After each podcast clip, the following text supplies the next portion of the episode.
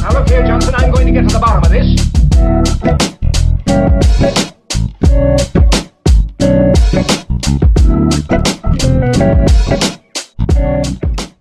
Começando mais um episódio do Samba do Podcast. Estamos aqui, galerinha sempre, assim, eu, João Pedro. Na Por trás das câmeras. Nosso background aí, né? Nelson. grande. Larissa Reginato com, é, Na direção. Na direção, Na tá direção. certo. E hoje temos um E cara. nós temos um convidado de peso. É um convidado que assim. o homem, né? o cara, Francisco com Araújo. Palmas pro convidado. E aí, pessoal? Eu Como é que você tá, mano? tô bem, graças a Deus, né? É uma honra estar aqui, né? Prestigiando esse podcast de vocês.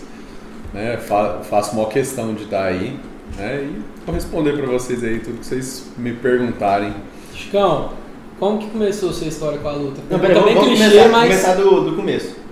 O que, que você é, o que, que você faz, É, como é se que é? apresenta pra galera. Cara, eu hoje, hoje eu sou treinador de alto rendimento, né? Treino alguns atletas internacionais, tenho a minha academia, né? Hoje trabalho com boxe e kickboxing, sou personal trainer, né? Treino outras, treino atletas e pessoas praticantes, né? Que treinam por hobby e tudo mais.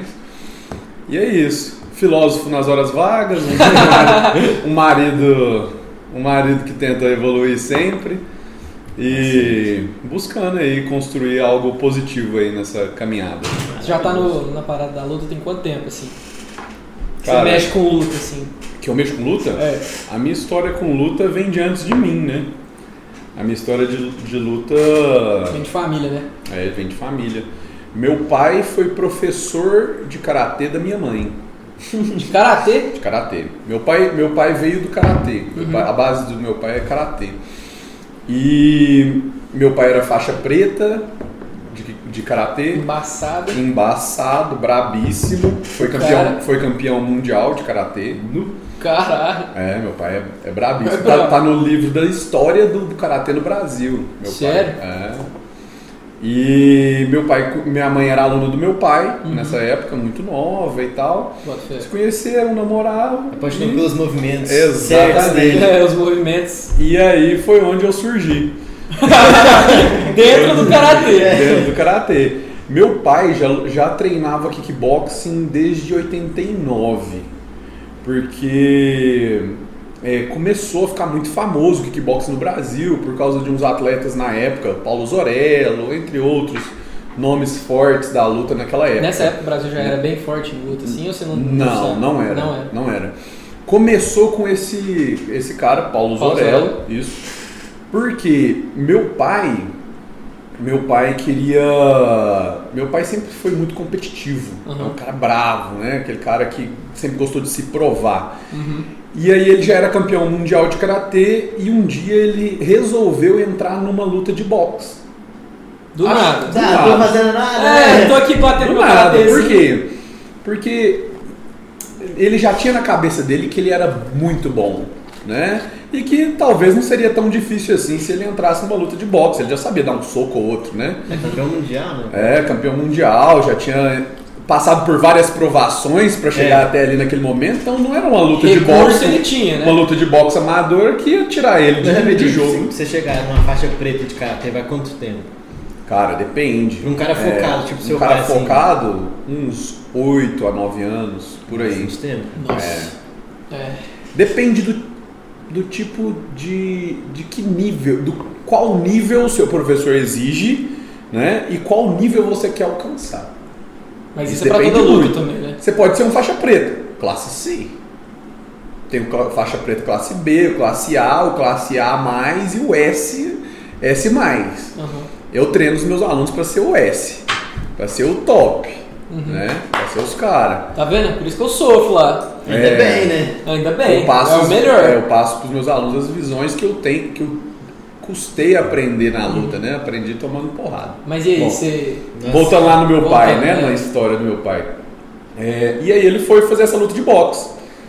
Só que o karatê é uma luta mais pausada, né? É um, é um golpe mais pontual, mais preciso né? E com toda a força. Uhum. E as pessoas não se preocupam tanto com a defesa. Já o boxe é um movimento é muito É constante, volumoso, né? é constante.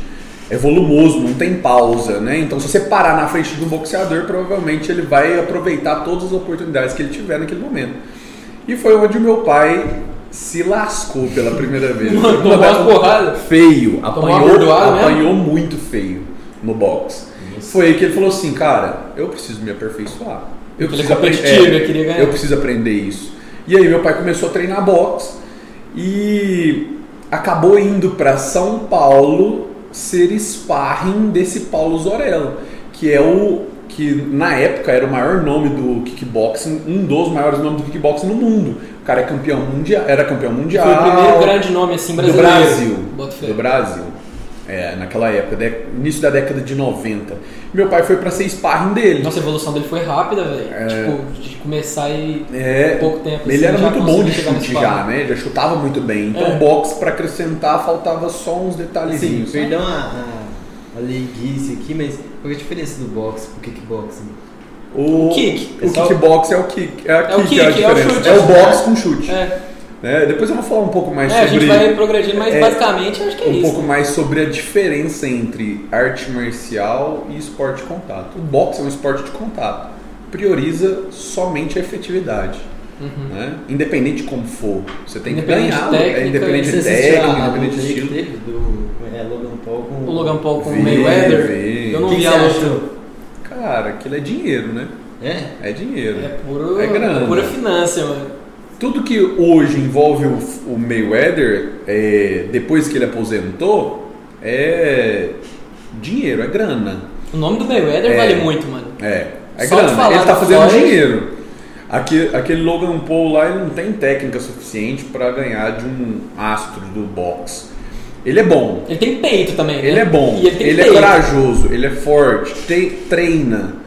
Mas só que o boxe em alto nível, ele passa por um outro, passa É por igual, é o, outro patamar. é igual o Whindersson ir lutar com o Popó, tá ligado? É fora de cogitação. O sabe? Mayweather brincou com o maluco. Eu vi uns highlights assim. Mayweather Eu vi um negócio que Zoou com que o ele cara. tinha caído, aí o Mayweather segurou ele pra não acabar a luta, uns trem assim que eu... É, é.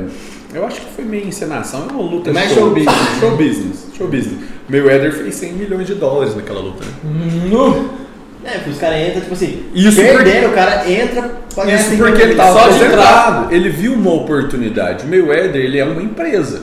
Ele é uma empresa. Então ele, ele vai lutar com um cara que dá dinheiro pra ele. Por exemplo, a luta que ele fez contra o McGregor, também. Ele é maior do que só um lutador. né? O nome dele já, já Ele, transcendeu. aquela luta contra o McGregor, ele deu 100 milhões pro McGregor subir na- no, no ringue com ele. Foi Fazendo do luta de boxe. dele mesmo? Nossa, até eu ia. É, eu mas ele é, ele é o dono da produtora, ele elevou o esporte a um outro nível. Ele é dono da produtora, ele é dono do pay-per-view, ele é dono de tudo. Caralho. ele é dono de tudo que envolve o evento.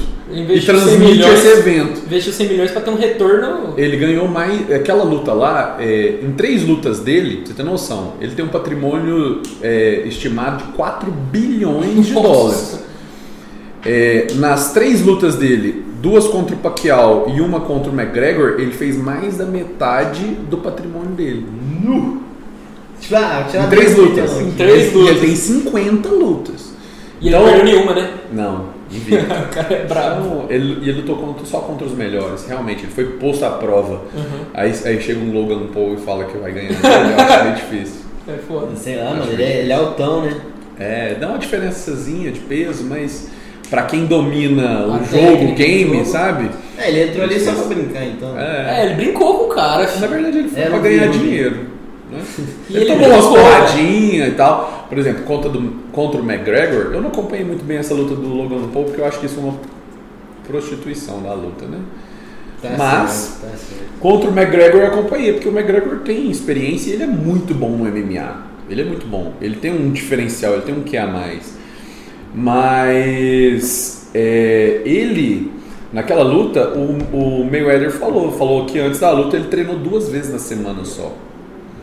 pra ele. Porque ele já sabia o que ia acontecer. Você, vo- você é o dono da festa, você escolhe quem ganha na sua festa. É. É o dono da bola no, É, eu sou É o dono da bola. É o dono da bola do racha. Você escolhe quem vai jogar, não tem É, jeito. Mas tá tudo bem, sabe? Uhum. Vende. Vende. Vendeu muito. Né? O, o, o E se o objetivo era esse mesmo? Esse Logan Paul ele fez uma luta contra o campeão do One Championship há um mês atrás, um mês e meio atrás, mais ou menos, e nocauteou o campeão do One Championship, que, é um Que é evento de outro campeão. MMA. Evento Ah, de MMA. evento de. Ele nocauteou o cara e nessa luta ele vendeu 1 milhão e 500 mil pay-per-views. Que entrou pro recorde de pay-per-view vendido. Tipo, tinha lá os primeiros: Mike Tyson versus Holyfield, é, Mayweather versus Manny Pacquiao, só esses caras. Nossa, e o Manny último lá, o é décimo, brabo. Logan Paul. Você fizer ficar assim: como que esse cara E conseguiu aí ele traz um outro público também. Ou né? seja, o público exato, exato. Mayweather, com certeza, como um empresário que é, viu essa oportunidade. Opa, olha a grana aí, ó. A O grana cara da ve- galera, né? O cara fez um recorde de vendas, né?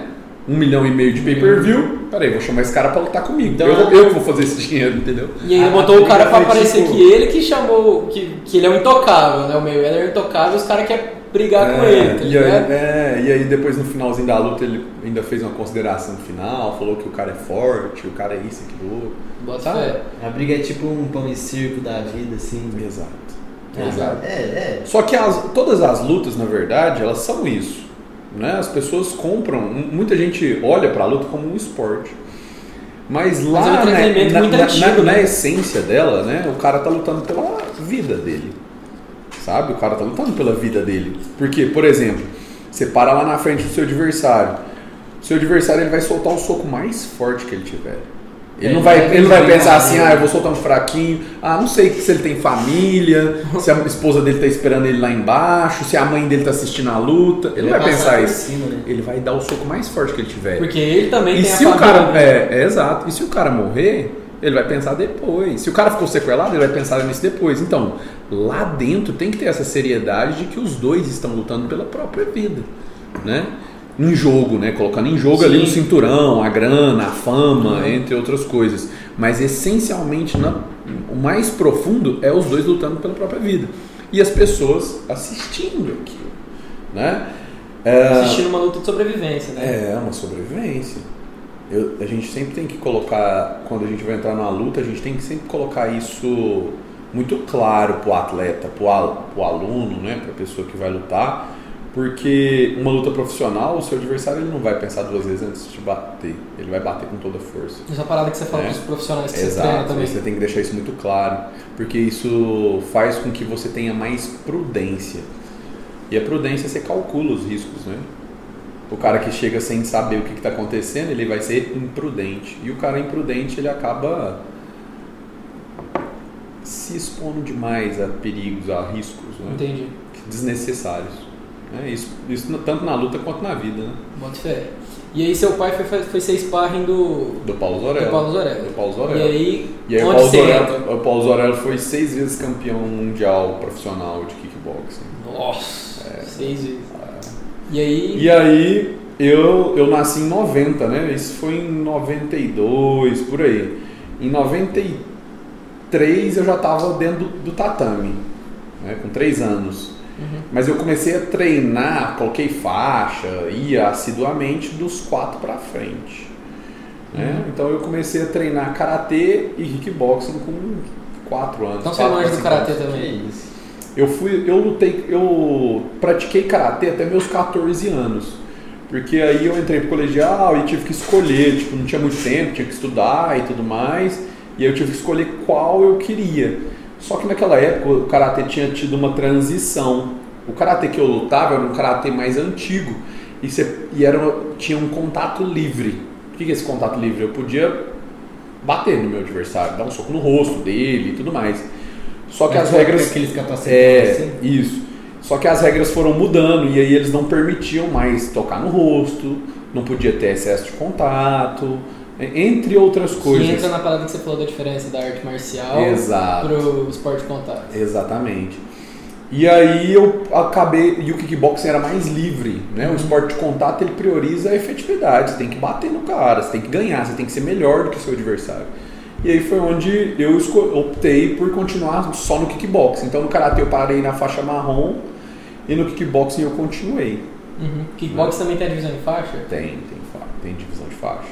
E entre, entre esses dois eu treina, sempre treinei boxe, né? Porque Uhum. o boxe ele tá dentro do kickboxing, né? Então Uhum. desde sempre eu treinei boxe, Sim. né? Não, não treinei só boxe, eu treinei kickboxing, né? Então dias que eu treinava só boxe, tem dias que eu treinava kickboxing. Mas aí nessa época você treinava mais livremente, assim. Sim. Como um, um hobby, um esporte. É, era um hobby, era mais uma, uma forma de estar física mais fazer. É, uma atividade física, uma forma de estar mais próximo do meu pai, sabe? Uhum. Né, que meu pai e minha mãe são separados, então era uma forma de eu estar mais próximo do meu pai, Entendi. sabe? Aí você treinava com ele. Com ele, com meu pai. Com meu pai. E Deve aí. ser, tipo assim, muito difícil, né? Porque seu pai sabe, tipo assim, que ele pode te bater à vontade, não vai dar. É. Não vai, tipo, não Vai vai ter vir cobrança. É. Mas ninguém, como ninguém vai cobrar ele. eu tenho muito, muito aprendizado com relação a isso, sabe? Com meu pai. Porque meu pai, ele, ele nunca foi o cara mais fácil de lidar, né? Uhum. Pai. É, pai nunca. Pai. E, e meu pai sempre foi duro, sabe? É, um pouco mais ausente e tudo mais, e eu buscava por essa por essa Aproximação. aproximação, né? Esse ser. reconhecimento do meu pai.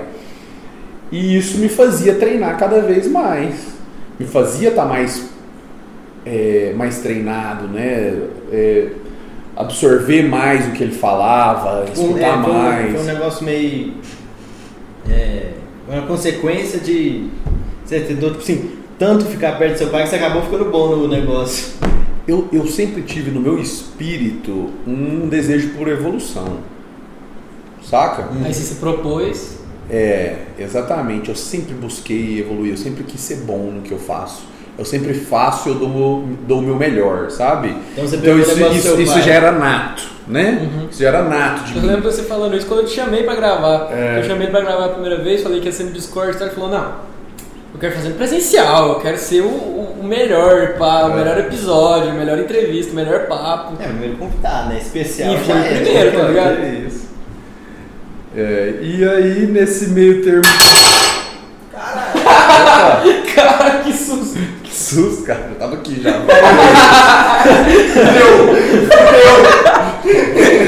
Foi mal, reflexo, reflexo. Eu quase fiz xixi na calça. Quando ele falou, eu Chicão.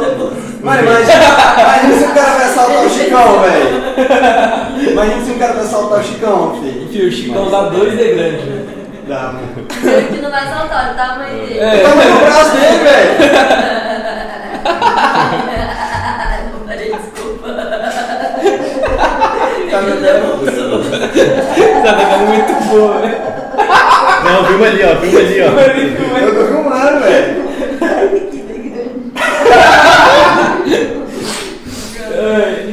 É, você falou que o seu espírito de evolução sempre. É, te- sempre falou, te empurrava, mas, assim, é, sempre me empurrava. E eu sempre tive uma. Isso, é, isso não, é, não é comum nos atletas. Não é comum nos atletas. Mas eu sempre tive uma, uma certa sensibilidade, sabe? Uhum. Que a princípio eu achava que isso era ruim pra mim, porque eu tinha que me moldar ao que eu tava fazendo, Sim. né? E o que eu tá, o, que eu tô fazendo, luta, não é lugar de gente sensível, né? Nem um pouco, É, né? não é. Cê- então, por muito tempo, eu tive problema com meu pai por causa disso. Eu entrava no campeonato, eu era o mais técnico, eu era o mais rápido, eu era, um, Você eu o era o melhor. astro. Só que na hora que eu tomava a primeira porrada, eu chorava.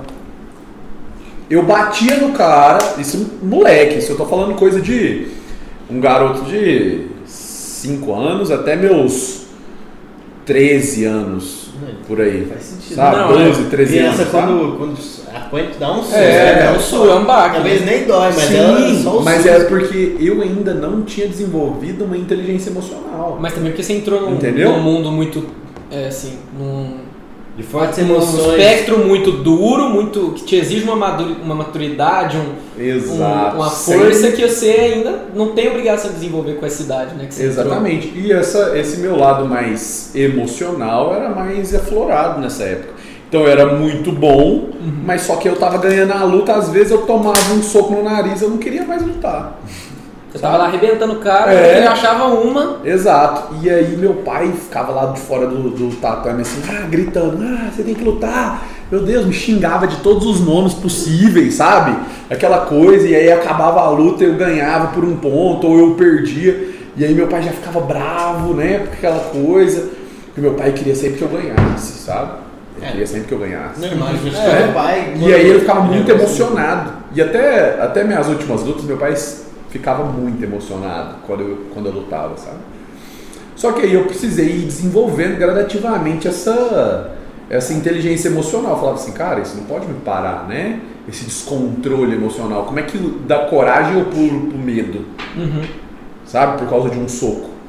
Tá? Então eu precisei começar a entender, me entender para poder utilizar da melhor maneira as minhas ferramentas que eu tinha ali. Caraca, foi É. muito novo que você desenvolveu isso, velho. Foi. Tem gente que com 40 tralalá pra frente não dá conta de, É. de Foi. pensar da forma que você refletiu nessa época. Eu era muito novo, eu falava assim, cara, eu não posso ser assim, eu não posso chorar, eu não posso. Aí eu tomava um soco e por muito tempo eu, eu achava que eu tinha que ser só o corajoso, né? Só o impetuoso.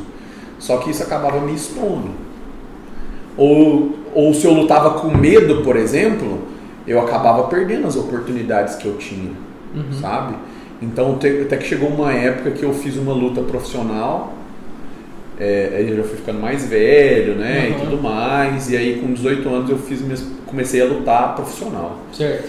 E aí comecei a ganhar de todo mundo. Mas tem campeonatos que são pra antes dos 18, assim? Sim, pá? tem o sub-17 e o sub e, e o acima de 18 anos, o adulto. Uhum, Acima de 18 anos é adulto. uhum. Né? Abaixo de 17 anos eu só luto com sub-17. Sim, sim, Só com sub-17. sim.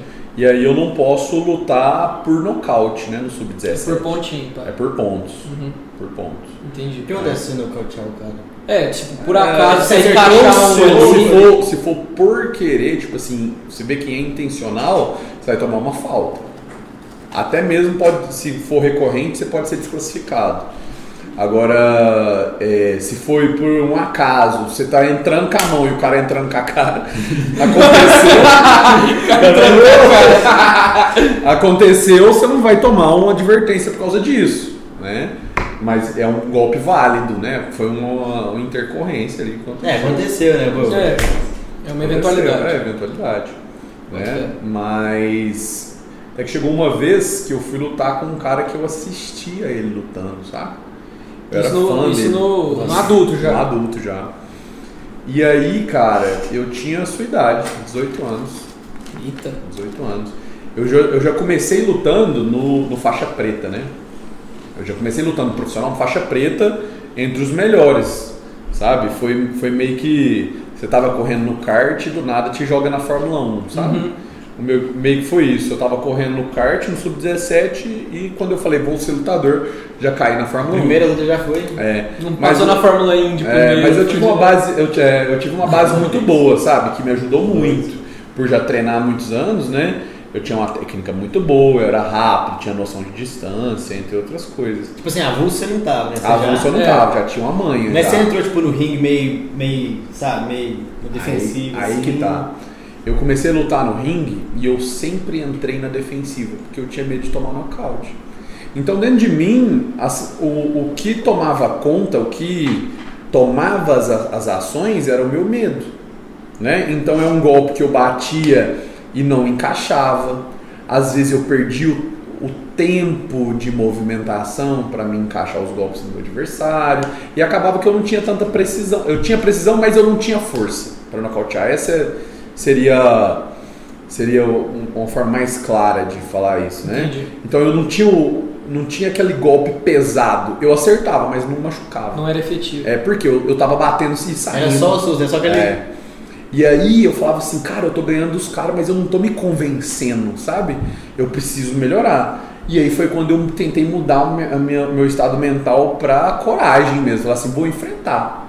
Vou dar minha Vou vida pra aqui, cima. vou pra cima. E eu fui, e isso foi muito icônico, cara.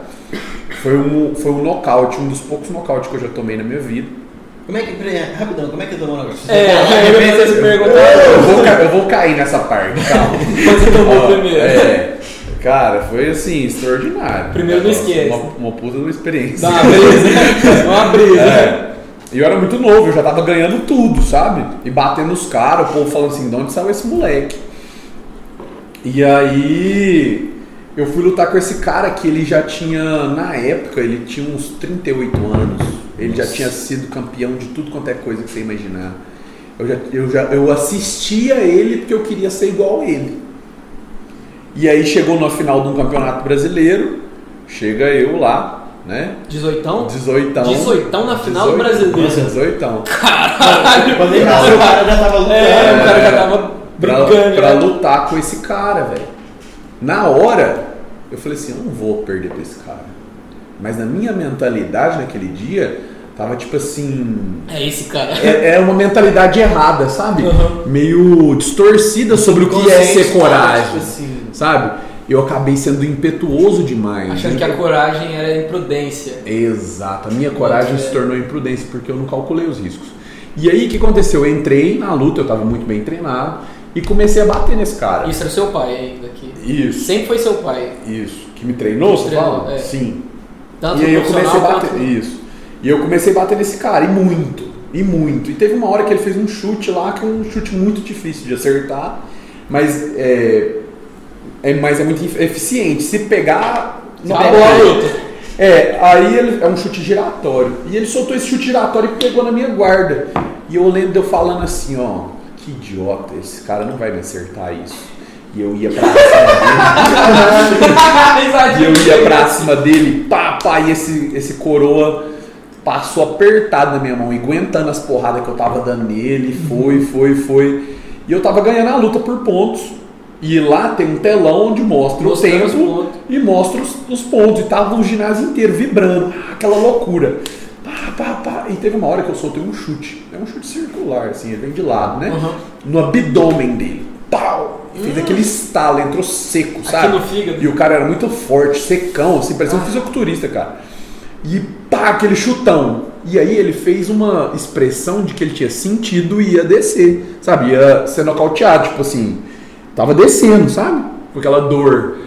E eu, com a minha imprudência, né? Falta de. com a minha imaturidade, né?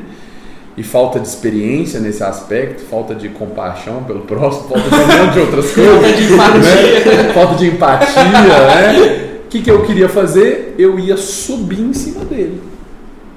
Ele ia cair e eu ia ficar em cima dele, como tipo assim, eu, Eu sou venci, melhor, eu tá venci, eu sou melhor do que você. E nesse momento faltava 3 segundos para acabar a luta.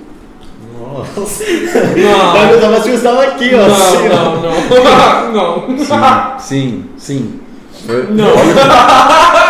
Cara, eu sou um cara muito intenso, a vida me ensina muito bem, sabe? Eu tenho um bom professor na vida, sabe? A vida te É, bate. a, vida, a vida me ensina, sabe? E aí, no que esse cara foi descendo assim, ó, eu fui pra subir em cima dele e foi o único momento da luta que eu abaixei a guarda. Eu fiz assim, ó, pra subir em cima dele, sabe? Tipo, O que, que ele fez? Ele deu uma cambalhota, vá, e fez esse chute giratório. Pá, Aquele mesmo que tinha pegado na sua guarda. É. Pegou Nossa. assim, ó. Pam! Mano. Aí começou o sinal Não, eu fiz assim, ó. Nossa. Nossa, 3 segundos. Três. Ele deu a cambalhota e o chute em Não 3 foi segundos. um, não foi dois, foi três. Ele deu a cambalhota e o chute em 3 segundos. Três segundos. Mentira, Não, Não, na hora que, na hora que eu caí, na hora que eu caí, o gongo bateu. Você escutou o gomba? Não, me né? falaram, né? Eu caí de cara, pum. Nossa. O, o árbitro veio e os. E os é, o pessoal lá que cuida da, da sala de pessoal O chegou, o staff chegou lá e me virou assim, ó, porque eu não conseguia virar, né? Eu não lembro disso, tá? Não lembro disso. Você tava apagadaço. É. Não, não, apa- não apagado. Na hora que, eu- que me viraram, meu irmão disse que eu tava de, de olho O aberto. Luciano falou. É, o Sivaldo falou que eu tava de olho aberto. E eu tava com aquela respiração ofegante, né? Porque você fica. Você, é como se te resetasse, cara. Você começa a puxar uma respiração lá do fundo. E aí que eu fiquei assim, aí eles me sentaram no ringue.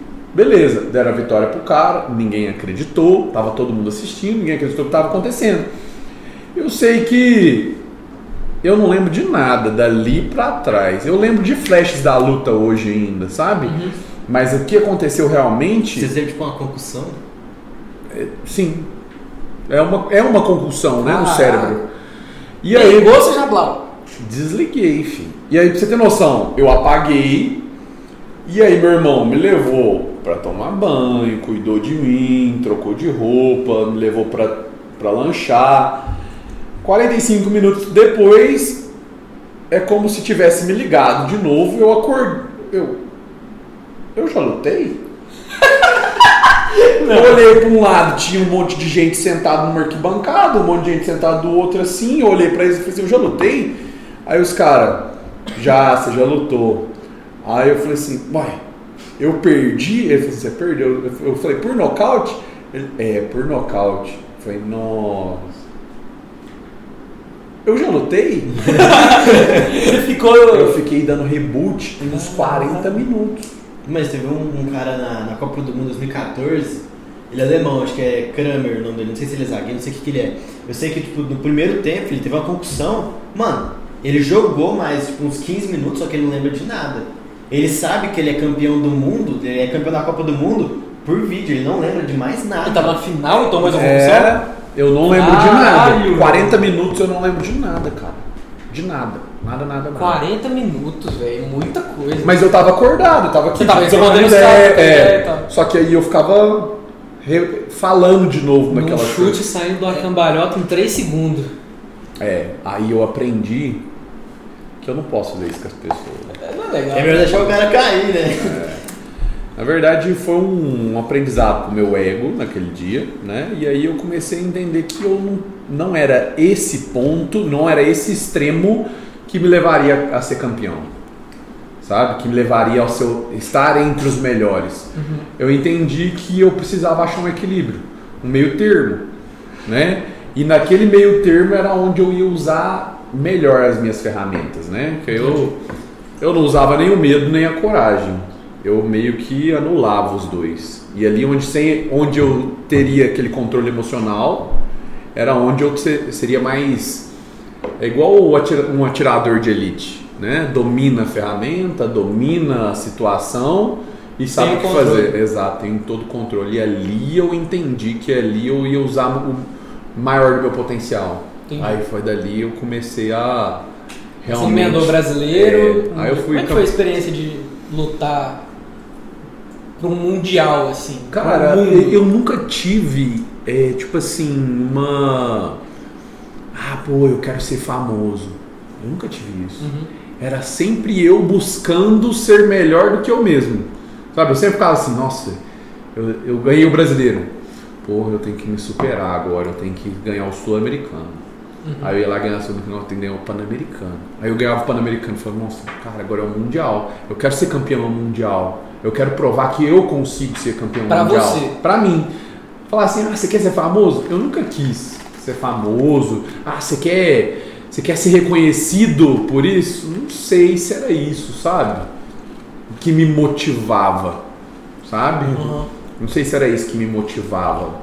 Eu tinha uma motivação interna de me provar. Falar assim, cara, eu vou conseguir, sabe? Entendi. Era mais pelo espírito da luta mesmo, não era pra, É, pra virar é. o Anderson Silva da vez. Não, não, era. É um meio romantizado, né? Um negócio meio romantizado. Uhum. É, eu falo isso pros caras hoje, mas o povo fala, não, mas, poxa, Cão, você, pra que, que você entra lá pra tomar soco na cara? Entrou lá, né, pra tomar Aham. soco na cara. Era sempre pra me provar. Eu sempre gostei disso, sabe? Sempre me motivou isso. Entendi. Né? Sempre E motivou aí o muito. mundial, primeiro mundial que você foi, pá, foi você Foi lembra onde foi disputado? Foi e tal? 2011. Eu disputei só, eu do- disputei dois mundiais e os dois mundiais foram etapas que foram no Brasil. Aham. né? Eu não, esses, esses eu não fui para fora do país Entendi. para lutar, né? Então, o primeiro mundial eu entrei para lutar na categoria até 91 quilos de full contact, que é uma das modalidades, é uma das modalidades do kickboxing, Uhum. sabe? É uma, a modalidade mais, é, vamos dizer assim, não é padrão que eu quero dizer, é a modalidade original, Sei. de onde veio o kickboxing, fundamental, de onde veio o kickboxing. Quando misturaram o karatê e o boxe, fizeram Uhum. essa modalidade, o karatê full contact na época. E aí eu lutava esse, esse, essa modalidade, é, a mais tradicional, Sim, sim. sabe? E aí, cara, eu fui, fiz três lutas lá, né, porque era, era GP, né? Uhum. Então eu fiz três lutas, lutei com um peruano, lutei com alemão e a final eu fiz com uruguaio, cara, na época. Foi assim, cara, eu já, já vinha de lutas muito difíceis, sabe? De lutas muito pesadas e pra mim não foi aquele, aquele, nossa, cara, você ganhou o mundial. Eu tinha feito aquela a luta, por exemplo, que eu fiz contra esse cara que me nocauteou, pra mim foi muito mais difícil. Por exemplo. Bota fé. Não Sabe? tá nas, não, essas É, três não não, tá, tá no não. seu top 3. Não, não tá no meu top 3. No, mundial, no segundo mundial que eu fiz em 2014, eu lutei uma outra modalidade, chama low kicks, que aí já, já entra chutes na coxa, entre Uhum. outras coisas, né? É uma modalidade intermediária ali, né? E foi muito massa também, né? Foi, foi da hora, foi no Brasil. Fiz uma luta muito dura contra um canhoto, cara. Nossa. Lutar com canhoto é mais americano. difícil? Hã? Lutar com canhoto é mais difícil é. Cara, é porque você está acostumado, você tá acostumado a lutar somente com destros, né? 80% das pessoas são destras. Aham. E aí na hora que você chega para lutar com canhoto, você tem que mudar algumas coisas, algumas táticas. Você tem que entender o que ele está fazendo. Se você entra sem entender o que o canhoto pode fazer com você, é imprudência. Hum, bota fé. Entendeu? É Uhum. imprudência. Então você tem que saber o que, que o canhoto pode fazer com você, de que lado que sai o golpe, entre outras coisas.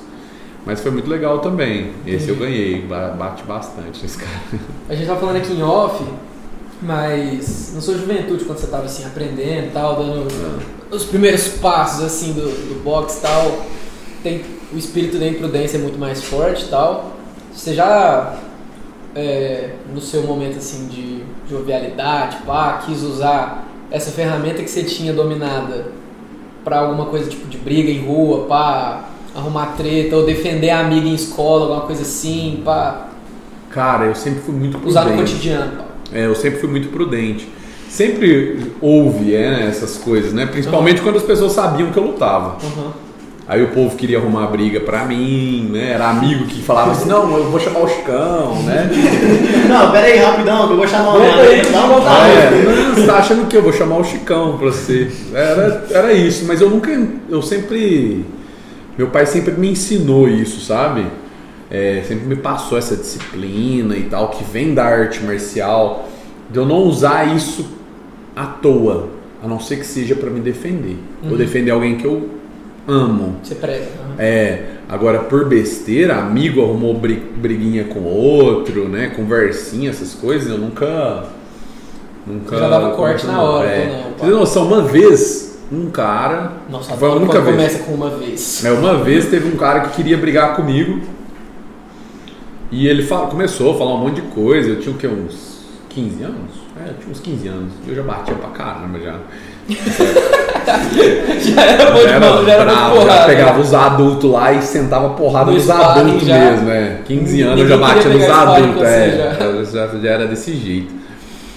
E aí, esse cara mandou mensagem para uns amigos da escola lá, falando que ia me bater, que ia me pegar no, no final da aula, e não sei o quê.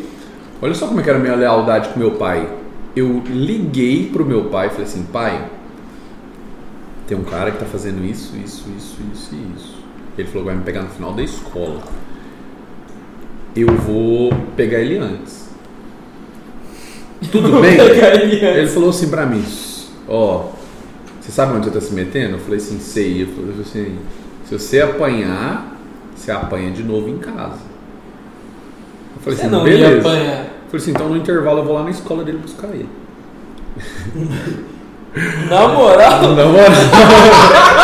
eu fiz eu falando com meu pai. você ligou pro Eu seu pai. pro meu pai. Não, tá liberado. É aí, pra- rapidão, pra eu meu pai. maluco, pode Aí ir. eu falei, ó, no intervalo então eu vou buscar Pai, ele. Então, atende. pai. Você tá passando mal? Não, tem um cara aqui que quer dar uma porrada, vou pegar ele antes, pode? Pode, vai. Se apanhar, você vai. É, se você não apanhar, tá Aí bom. eu, peguei, eu falei o que ele tinha feito e tal, o que ele tinha falado, não sei o quê. E aí ele, tipo, falou, é isso mesmo, você quer? Falei, é. Mas aí na hora que deu o intervalo, cara, eu pulei a catraca da escola e fui. Ele era uma escola perto da minha e tal. E fui lá. Eu ia arrancar ele dentro do pro cara recreio. aí, manda um salve pro cara. Ele é, meu, ele é meu amigo hoje em dia. Sério? Ele é meu amigo hoje em dia. Nós fica rindo desses negócios. Manda um podcast pra ele. Manda um podcast pra ele. Ele é meu amigo hoje em dia. E aí. Inclusive, ele deu até aula. Ele é, ele é personal training. Ele deu aula pra minha esposa. Indiquei Mas de e tal. musculação. De musculação. Musculação. E aí eu pulei a catraca e fui, filho, cheio de sangue no olho, né? Porque Doidinho é, na hora que eu saí pra fora da escola assim, quem tava ali? O cara. Meu pai. então, então você ia.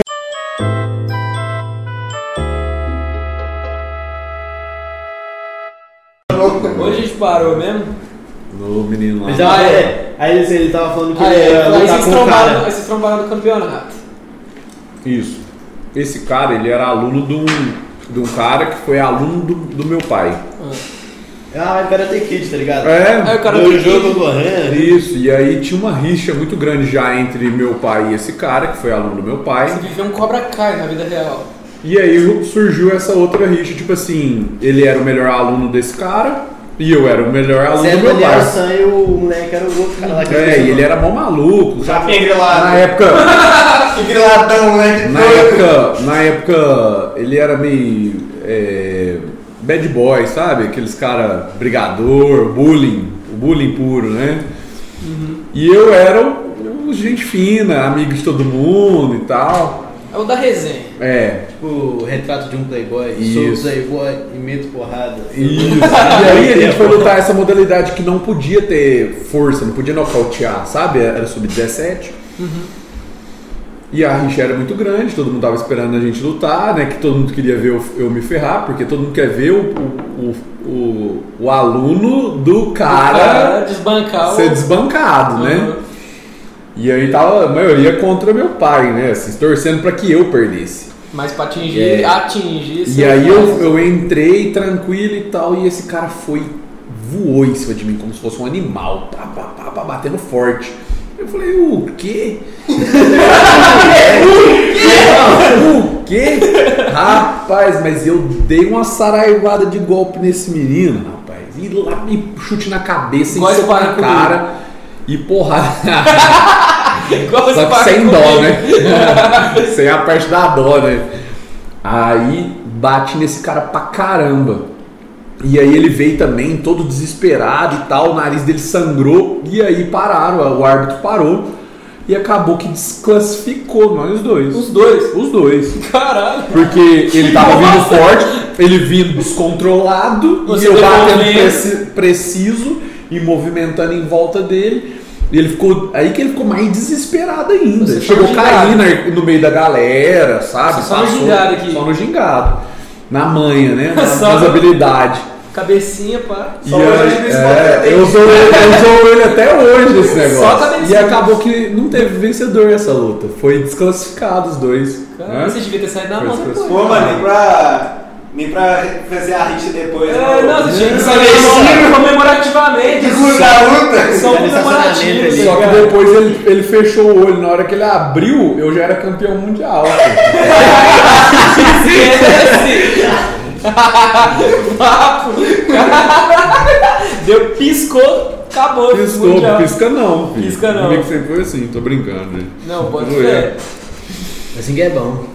Mas aí, tipo assim, é, eu lembro que você contava no treino, tipo, balada, os caras querer caçar briga com você, já teve esses B.O. assim, Teve, pá. teve demais. Teve demais. Mas a gente. Eu, eu sempre fui anti-briga, sabe? Eu Não gosto disso. Você gosta do esporte, né? Eu gosto do esporte, sabe?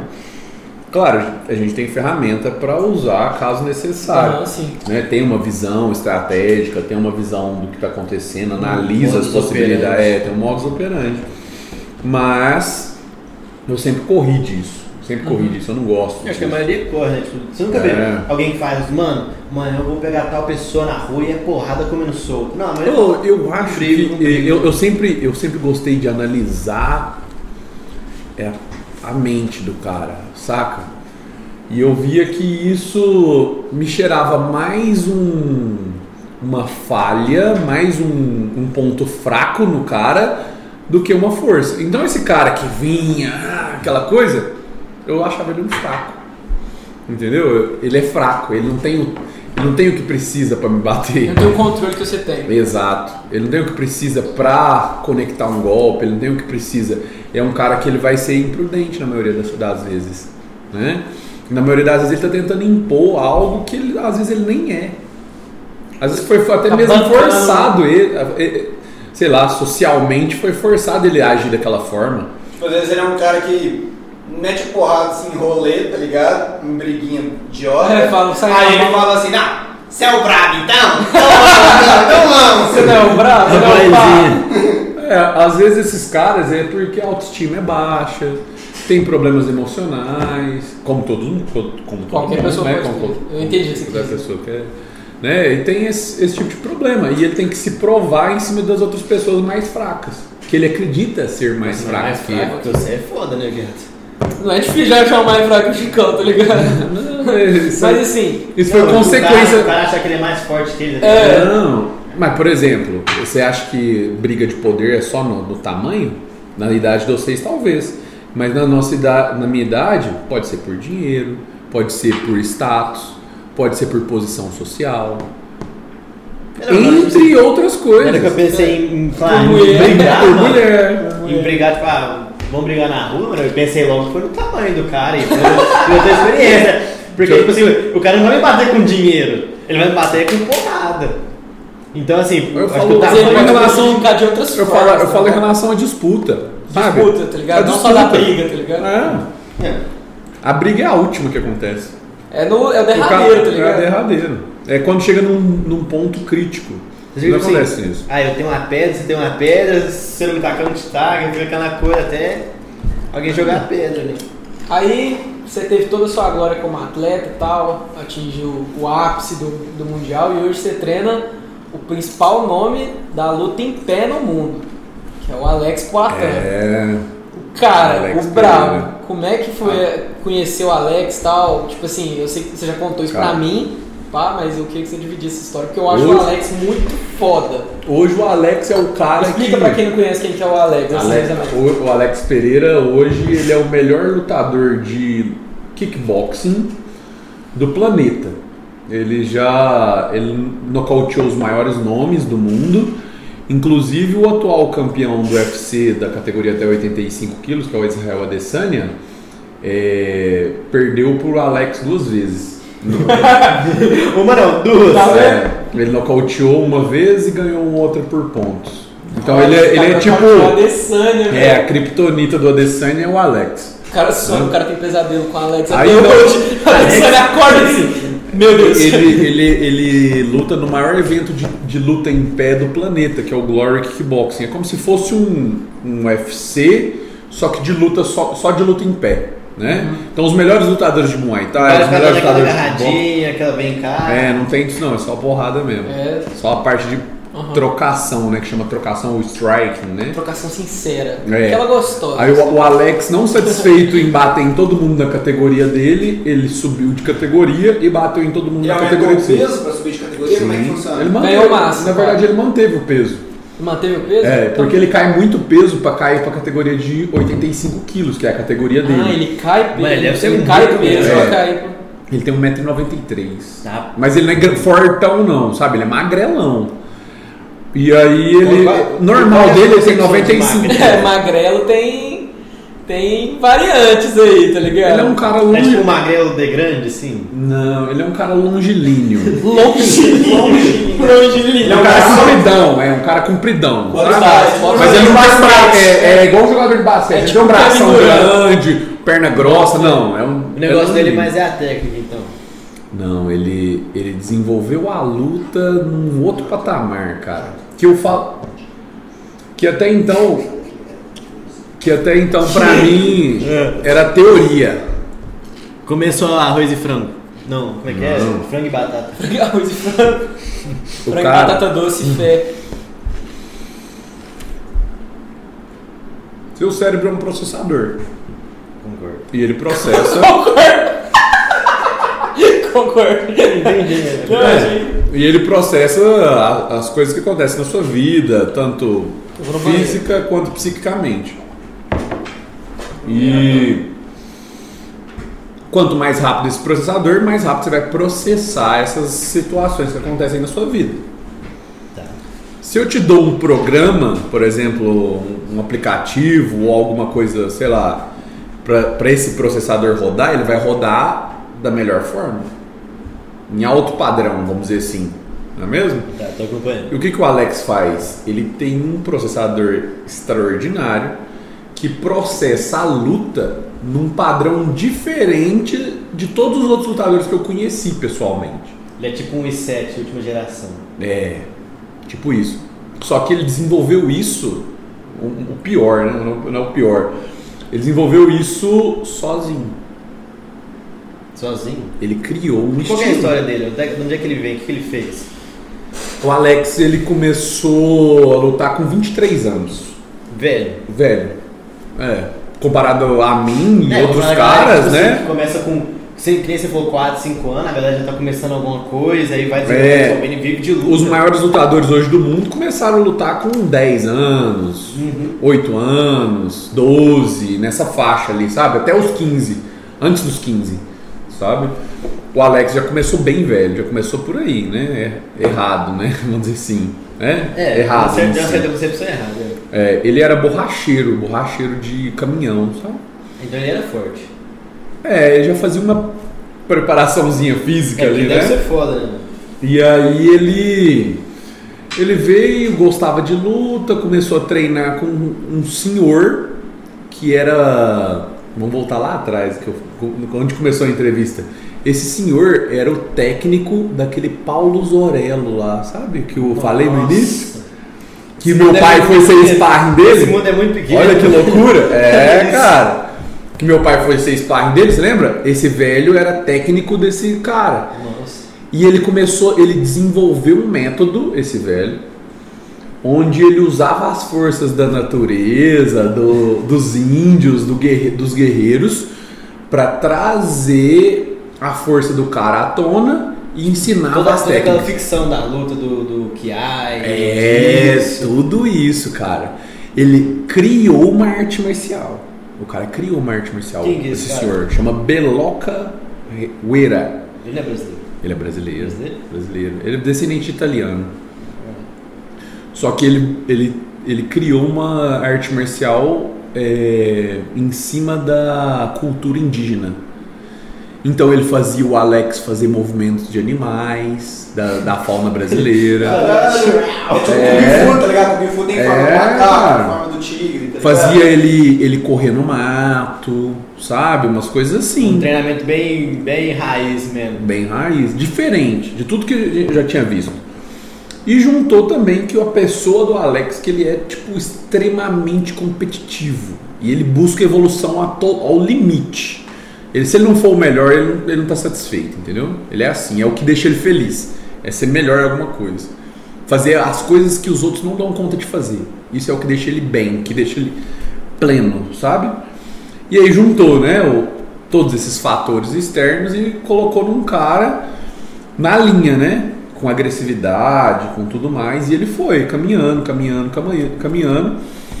E, e chegou onde ele está hoje, sabe? Foi, foi evoluindo tudo isso. Só onde ele tá hoje. Só, só. É, hoje ele está no. Vamos dizer assim, o planeta hoje está com quantos bilhões de pessoas? Sete? 7 pra 8, né? 7 para 8 bilhões. Ele está num panteão seleto de estourando umas 50 pessoas que já fez o que ele fez. Só. Só isso, tá? Entendeu? Bate lá nele.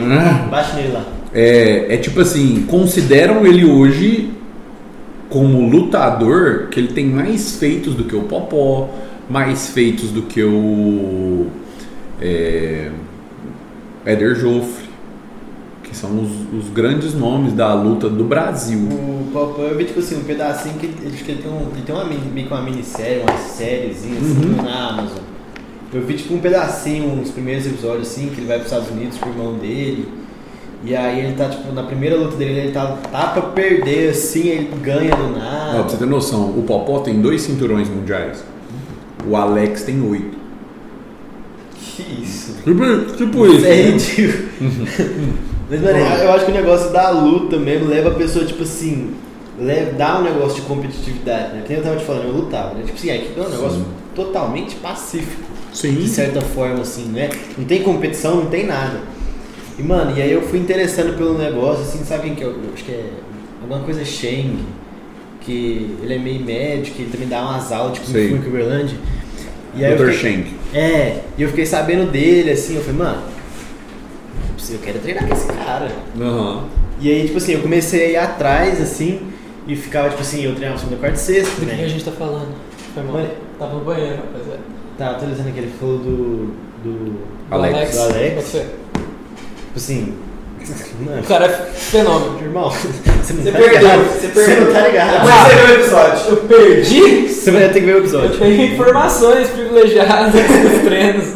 E aí, tipo assim, eu treino segunda, quarta e sexta, né? E não é nem um treino, é mais uma aula, assim, um negócio muito Sim. tranquilo, é. E, e aí, mano, eu comecei a ficar depois, e aí eu treinava, tipo, saltar e fazer rolamento. Uhum. Mano, tipo assim, você viu minha altura, mano, eu tenho 1,70 e alguma coisinha. Eu comecei a treinar todo dia, mano, o sensei colocava, tipo assim, o bastão aqui no meu ombro, eu pulava por cima pra cair fazendo movimento. E eu comecei a ficar nessa pira de, de querer mais e mais e mais e querer tipo, treinar com esse cara, assim, porque pra mim ele era o top que tinha. E aí eu acabei, tipo, chegou o terceiro ano, aí eu tive que acabar desistindo desse negócio. Mas, mano, a luta traz um negócio muito competitivo. Sim. Eu acho que em todo mundo que começa a lutar por algum motivo assim, vai, vai dando um, um- uma adrenalina E o diferente. que, que você aprendeu quando você conseguiu saltar dessa altura? Você já parou pra pensar nisso? Cara, não. Nossa, Chico fez essa pergunta, eu treino na base. Nunca, tipo, nunca parei pra. Eu pulava distância, eu pulava altura, mas. Quando, quando você começou a saltar, pular dessa altura era difícil?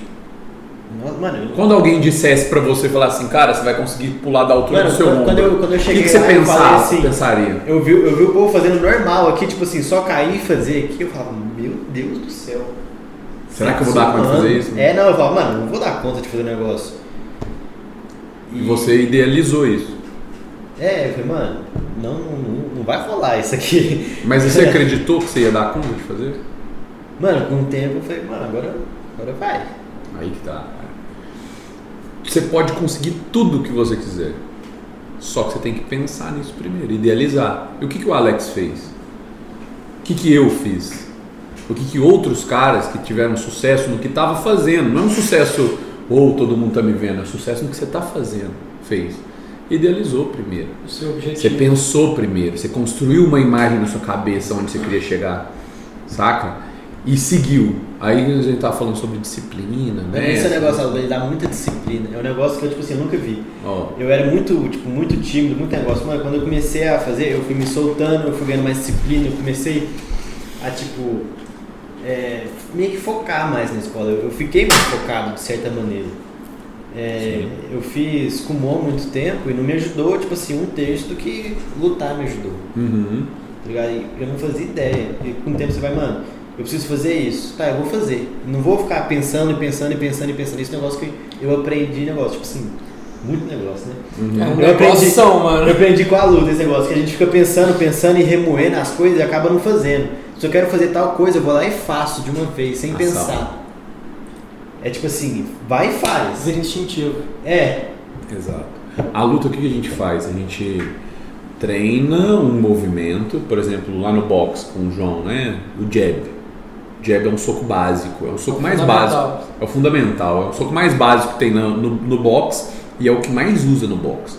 Então a gente vai lá e treina 100 jabs, 200 jabs, 300 jabs, até o seu corpo se tornar o jab. Naturalizar o jab.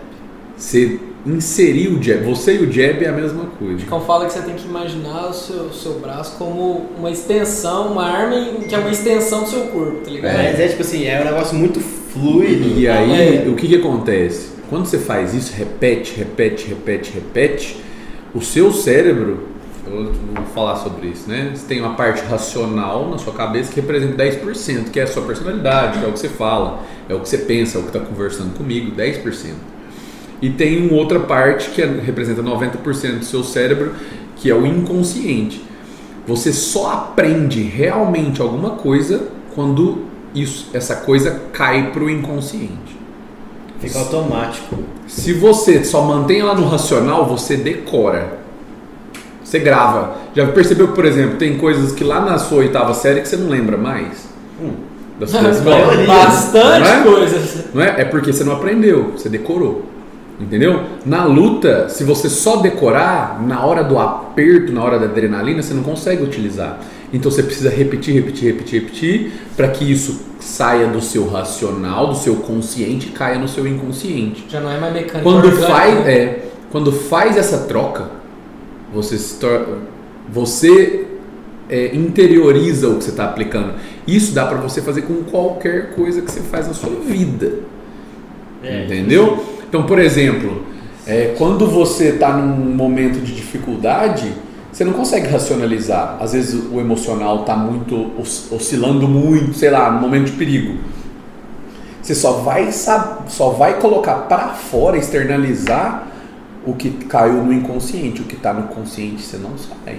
Por exemplo, então se eu, se eu vamos supor, chegou um ladrão para mim ou alguém quer me bater e eu preciso me defender, se o jab tá no inconsciente, ele sai sem saber.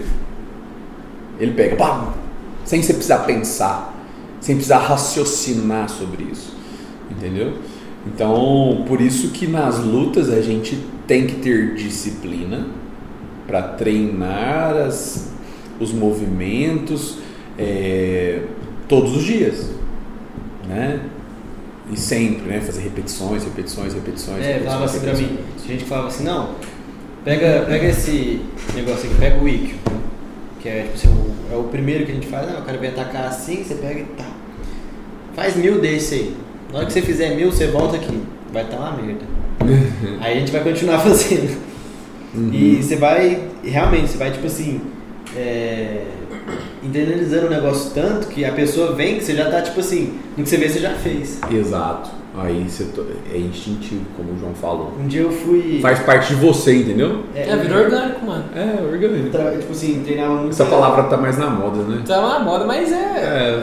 Resume bastante Ficou orgânico, garoto. Orgânico mesmo. Mano, não vamos começar com o Paulista, não, senão Mano, vou, vou ter que contar a história do Bento, meu. Calma lá. Não, mas a gente treinava muita queda, assim, de frente, de, de Uhum. costas, assim, cai. E aí treinava, treinava, treinava. E um dia, mano, não sei o que eu tava arrumando. Que eu sei que eu pulei assim, eu ia cair com tudo e bater com tudo. Mano, o que eu vi, eu tava fazendo um negócio assim, eu virei, olha só. Tipo assim, eu consegui. eu, eu consegui fazer um negócio tão bonitinho. Meu Deus! Eu nunca consegui fazer um negócio tão perfeito quando eu fiz aquele dia. É uma queda que você cai assim, tu vai colocar na perna e você vira, tipo, dá uma cambalhota pra trás. Mas sabe o que é o, o- o legal do boxe, do kickboxing e tal? Que além de você ter a oportunidade de se treinar dessa forma, né? Fazer as repetições, desenvolver algumas virtudes que trazem da que vêm da arte marcial, né, que são muito importantes, que você tem que ter. e Depois a gente, se quiser, a gente pode falar sobre, mais sobre isso Claro. sobre essas virtudes. Mas o mais importante, igual você falou ali agora, é a ação. Você acionar, você realmente utilizar aquilo. Por Aplicar. exemplo, é aplicar. Tem que ter aplicabilidade. Se você não aplica, fica mecânico. Você nunca vai saber, porque numa situação real existem milhares de variáveis. E se não acontecer do jeito que você treinou, você se Tá perde. perdido. Entendeu? Então você tem que fazer essas repetições e tudo mais, não sei o Teoria e blá, toda essa prática, aí. né? Exato. A teoria e a prática tem que estar aliadas. Se não existe isso, não é conhecimento, só está ocupando espaço na sua cabeça. Você tá ocupando seu HD à toa. Isso é vida, cara. Muito feio. Cara, é muito foda esse negócio. Isso é vida, cara. É, é, você tem que aliar o conhecimento com a prática. Em tudo que você for fazer na sua vida. Se você sabe muita coisa, você é só um sabido. É igual aquele moleque do TikTok. a Agora- Fica perguntando se Agora, ele, ele- agora se, se você é o que você sabe, você. Tá aí. Cara, frase de corte, hein? Hã? Dá pode ser. Foca aqui, foca no homem. Sobre a. é, eu fiquei muito curioso sobre essa diferenciação do esporte de contato e da arte marcial. Você consegue me explicar assim? Agora eu fiquei a, bem. A arte marcial, ela tem vários fatores envolvidos. A maior, maior parte dele é, são, é cultural. Então, por exemplo, Karatê veio do Japão, Certo. Kung Fu veio da China, né? Muay Thai veio da Tailândia. Uhum. né? Então todos, todas essas lutas elas têm uns aspectos culturais arraigados nele, neles, né? Então, por exemplo, você tem que ter a disciplina lá no karatê, você tem que ter aquela disciplina, aquele método japonês, né?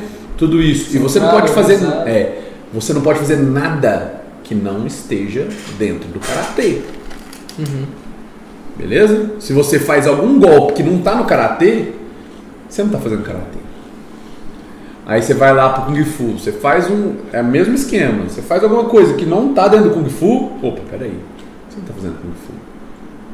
Você tem toda a cultura envolvida. No Muay Thai, por exemplo, que é, é, é uma das confusões, das maiores confusões que tem na, na, na luta, é a diferença entre Muay Thai e kickboxing, né? Eu fui lá na Tailândia e vi dentro do maior estádio de Muay Thai do planeta lá como funciona. É, existem existe aspectos culturais envolvidos no Muay Thai, né? Não é simplesmente ir lá e dar uma cotovelada em alguém que você está fazendo um Muay Thai, entendeu? Você precisa ter lá, por exemplo, para julgar uma luta, você tem que ter estabilidade, você tem que ter, você tem que aguentar tomar as porradas, você tem uma etiqueta de luta, tipo assim, primeiro round. Não sei se já viram uma luta de Muay Thai. Não. Mas a luta de Muay Thai eles colocam uma música tradicional, que é com um violãozinho deles lá, eu não sei, eu não sei o nome do- desse violão. Um ukulele, Tipo um né? violino, tipo um violino, que faz um barulho, sabe? Sei, sei. É. E Nossa, parece muito One Piece, os bagulho parecidos. é, e aí, é, essa música ela começa no primeiro round lenta, no segundo round ela acelera e no terceiro round ela fica muito rápida. E Isso dita a velocidade da luta. Tem essa Tem. diferenciação entre os No primeiro round você não pode dar joelhada e nem chutar as coxas do seu adversário. Eu sou mais um fantasma. Certeza?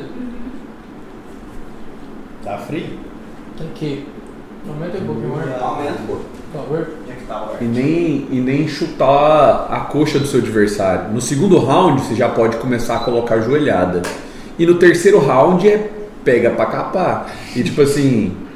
é, e só tem uma parte lá que chama clinch, não sei se vocês já, já ouviram falar sobre isso, é onde o Clinch cara é a agarra, pegada, é, né? agarra, né? Então esse terceiro round ele é mais clinch, né? Onde os caras fazem todo o trabalho de luta ali, fazem força, colocam os golpes e tudo mais, né? Então não é uma luta franca o tempo todo.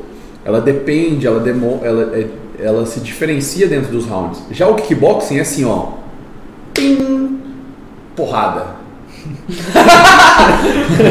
Entendeu? Suou, Volume de golpes e tudo mais. Eu tenho um, um conhecido meu que ele também ele era um dos maiores lutadores de kickboxing Muay Thai do planeta. Chama Cosmo Alexandre. Ele ganhou quatro vezes, ele foi um, um dos únicos estrangeiros que teve tanto título na Tailândia. Eles lutaram na Copa do Rei. Ele lutou na Copa do Rei. O rei ele faz um evento onde ele chama os melhores lutadores do planeta de Muay Thai para lutar contra os tailandeses. E esse cara, e esse cara ganhou quatro vezes esse evento.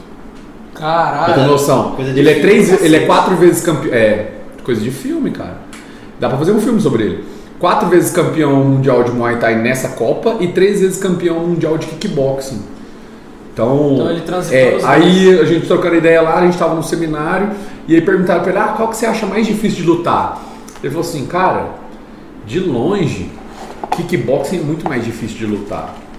Eu adoro lutar, mas eu prefiro lutar Muay Thai. Eu amo Muay Thai.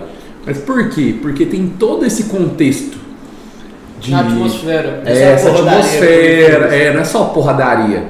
Entendeu? O cara, por exemplo, ele não vai chutar sua coxa no primeiro round, né? Vai ter toda aquela etiqueta de luta e tudo mais.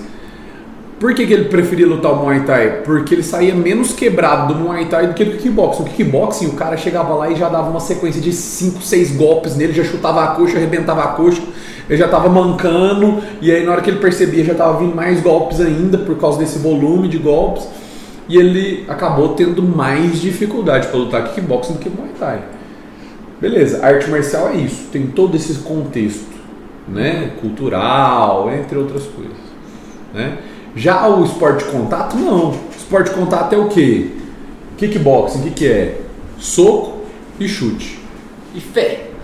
O que, que você tem que fazer? Vencer. Fim. Boxe é assim. Tem várias escolas diferentes, vários, vários estilos diferentes. Você Já viu boxe? Tem vários tipos Mas o diferentes. cerne da questão Não é. tem um certo, entendeu? O kickboxing te permite criar. O boxe te permite criar. Te permite ser diferente. Igual o Alex fez. Por que, que ele é tão diferente? Porque ele criou o próprio estilo. Ele luta de um jeito diferente de todo mundo. Ele criou o próprio estilo, saca? Tem nome desse estilo? Não, a Alex. gente chama de estilo Poatan. Que é o, o, o apelido dele é Poatan. Chama, é, é Mãos de Pedra em Tupi-Guarani. Pô, Caralho, que foda. É, Estilo bravo. Poatan, é, estilo Poatan. Mãos de Pedra. O cara é brabíssimo. Já pode falar do lançamento do, Ah, do curso lá e tal? É, a gente-? Ué, pode, pode falar. Quer anunciar aí? É, porque o Chicão tá, inclusive, com o Poatan, com o É. Alex, tá produzindo aí. Estamos produzindo um conteúdo aí, umas videoaulas, né, sobre esse estilo dele, sabe? Fizemos um apanhado de, de técnicas, de estratégias, de posicionamento, destrinchei tudo que ele faz e eu tô colocando numa aula, num, num- em videoaulas por módulos, ensinando passo a passo de como ele construiu tudo isso, como ele construiu esses nocautes, como ele construiu todo esse, esse estilo. esse estilo dele diferenciado. Pode falar tipo um. meio que um documentário sobre estilo. Cara, não, é uma, é uma aula. Ainda vou fazer um documentário sobre ele, ia ser legal, viu? Mas é mais pra ensinar pessoas que já lutam. Entendeu? Tipo assim, abrir a cabeça, expandir a visão do cara, sabe? Porque quando eu falo sobre isso eu pareço meio maluco, né? Eu falo, porra, cara, o cara tá. Não, mas Essa Não, mas é a maluco é arte, bom, né? maluco é que é A bom. sua- É, eu fico- nesse negócio de profundidade, de mente, de não sei o quê. Mas é também Né? sobre Mas isso. é, é sobre isso. É muito E sobre isso, luta, já e luta é isso, na minha opinião. Luta, eu sempre falo para os alunos, meus alunos, falo para o João, falo para os outros que, que eu adquiri isso através da experiência, da observação e da sensibilidade para me aprofundar no negócio, na ferramenta que eu estava usando, na ferramenta que eu estava fazendo, né? Em que eu estava me aperfeiçoando. Eu falo que luta, para mim, é 70% mental e 30% físico. Então, quando você fala para mim Isso você na tem primeira aula. então quando você vira pra mim e fala que tem você tem medo do cara que é o grandão, eu acho que você não devia preocupar tanto com esse cara. Você devia preocupar mais com um cara que ele é muito inteligente, que ele é frio, que ele calcula as coisas. Eu, eu tenho mais. Desse cara que, que tem essa frieza, essa inteligência emocional, que sabe analisar as coisas, dele não dá pra você esperar nada. Agora, do cara. Do cara que do cara que não controla isso, eu já sei o que esperar. Por exemplo. Que ele vem quente, é um que você acerta e ele acabou. Exato. Eu, eu uso muito essa psicologia na luta, estrategicamente. Por exemplo, quando eu dou um soco no meu adversário, muito forte, o que, que ele pensa? Opa, não posso tomar outro desse. Né? Automaticamente ele vai ter o que? Uma reação. A luta tem uma dinâmica básica, que é de ação e reação. Igual Pegar e não ser pego. É. E aí, na hora que eu dou esse soco no meu adversário, e é muito forte, e eu vou me aproximando dele, ele liga um sistema natural de todo ser humano, que é o sistema de autopreservação. De duas, uma. Ou ele se defende, tipo, com guarda, movimentação, ele corre da luta com medo, ou ele ataca. É igual um, um animal acuado, por exemplo. Ou ele corre de você, ou ele te morde. Né? Uhum. Então, nessas duas op- opções, ou no, no medo ou no descontrole, eu tenho ferramenta. Agora, quando você luta com um cara que domina isso igual você, aí vira uma luta de titã. Vira uma É um duelo. Aí vira realmente um duelo. Dois caras, dois profissionais.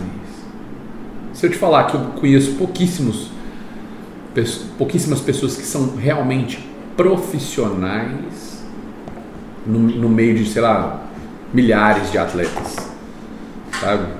Que são realmente profissionais. O, que que é pro- o profissional? Ele não domina só a ferramenta, o profissional domina ele mesmo. Esses caras são realmente diferenciados. E são estão naquele panteão lá que eu te falei, Nossa. daqueles Mas- a nata da nata. Imagina o que que é aquilo. É a né? nata da nata. É um Chamar- Anderson chamar- Silva chamar da esses vida. malucos falar, mano, vamos todo mundo lutar aqui cair na porradaria. Caramba, eu eu fui lá, eu fui pra Holanda agora em, Nossa. em janeiro, porque eu fui fazer a preparação do Alex, né? Fui Foi lá no coffee shop, pai, aproveitou pra. Tá, tá. Quem dera, Quem dera! quem dera, tava toque de recolher É, eu lá, tava é, lá, como é que chama? Não é lockdown não, é... Toque de recolher. É né? toque de recolher mesmo, né? É, É, toque de recolher. toque de Bota recolher fé. mesmo, é. Nunca tudo teve, a, fechadinho, a- a tá? última vez que teve toque de recolher foi quando o Hitler bombardeou lá Caralho. é, Roterdã, sabe? É tipo isso aí. A, a outra foi agora que eu fui. E aí a gente foi fazer a parte de. Eu, o que, eu, eu fiz com ele? É a parte estratégica, de deixar a estratégia Montado. pronta, fresca na cabeça dele. Analisar o adversário, é, analisar o adversário, alinhar os. Cinco minutos antes da prova. É, deixar ele pronto, entendeu? No casco mesmo, assim, alinhado. Aquecer o cara mesmo, a mente do cara, deixar. Falar assim, ó, essa possibilidade aqui talvez não vai ser legal, essa aqui vai ser boa, assim, faz assado. E se ele fizer isso? E se ele não fizer aquilo, sabe? Então é isso que eu tive que fazer. E aí eu fui pra lá assistir o outro cara, ele lutando com esse cara. Eu fiquei no corner dele, né? Tipo, limpando o suor, dando água na boca do cara. Colocando a banquetinha assim. É. Uhum. Cara, na hora que eu vi esses dois caras lutando, realmente foram dois lutadores profissionais lutando. Parecia. Ali era a mata. Parecia luta de anime, sabe? E você não via a mão do cara, você não via o pé, você não via o que estava acontecendo. Parecia que os caras estavam em outra dimensão. Parecia, Ele tá tipo, tão focado que ele, se brincar, ele nem escuta você. cara, é, é- e o pior é que ele escutava. Escutava? É, a mente do cara tá tão. O Ou ele processador. escutava só você também. É, né? o exato, ele só escuta a voz do treinador, do- de quem tá com ele, saca? É, a mente do cara, o processador dos caras tá tão fudido, alinhado com o corpo deles, um corpo muito bem treinado, óbvio, né? Não é só mente. O corpo, naqueles 30%, o corpo precisa estar muito treinado. Precisa estar forte, precisa estar resistente, precisa saber tomar porrada, precisa assimilar golpes, precisa conseguir explodir, né? Ter entre outras coisas, né? Aliado com esse 70% mental, vira coisa de outro mundo. É igual, por exemplo, fica muito rente, né? Igual o Usain Bolt, sabe? O Usain Bolt lá, o corredor de 100 Sim, metros. sim. Ele fica sempre dois milésimos na frente do segundo colocado, dois a três milésimos na frente do segundo colocado, né? Para nós, três milésimos, dois milésimos É nada. É nada. É. filho, é- Acabou, passou. um, dois milésimos é um piscar de olhos. Passou de novo. É, mas pro segundo colocado é um vão enorme, cara. É um, é um vácuo, sabe? É tipo assim, é quase impossível ele aumentar dois milésimos de segundo. Do primeiro pro segundo colocado. Porque quando o cara tá, já tá tipo no limite dele também. Exato. né? É esse ponto que esses caras chegam. Tá ligado? Ele eleva o ser humano a um outro patamar. Floyd Mayweather também. Esses outros caras. Eu até já te mostrei uma esquiva de um cara lá que leva dois milésimos de segundo, cara. Tá. Ele toma um soco, esquiva e devolve em dois Ele toma, tipo assim, o cara. Ele toma um soco, assim. Só que ele faz aqui, ó. Ele mexe a cabeça aqui, ó. Tum! Pega aqui. É o que o Alex faz. É. Aí o cara parece que ele, o cara sente a, pre- a pressão da Aí mão na fala, cara do maluco. aí- aí você fala assim, Só que. Aí eu fico me perguntando, porra, o que, que eu tô fazendo da minha vida, cara? Que eu não sou. Que eu tô desperdiçando esse potencial tão grande que eu tenho em mim. Tá ligado? Não falo de mim, falo de todos Por que, que nós, você cara. parou de, de competir assim? Ah, porque eu tinha outros objetivos na vida. Pra ser. De todos os caras que eu já vi lutando no kickboxing, que começaram junto comigo, né? Eu- o Alex começou depois de mim, na verdade. É, Só o Alex, de milhares, só o Alex hoje consegue viver de luta. Caralho.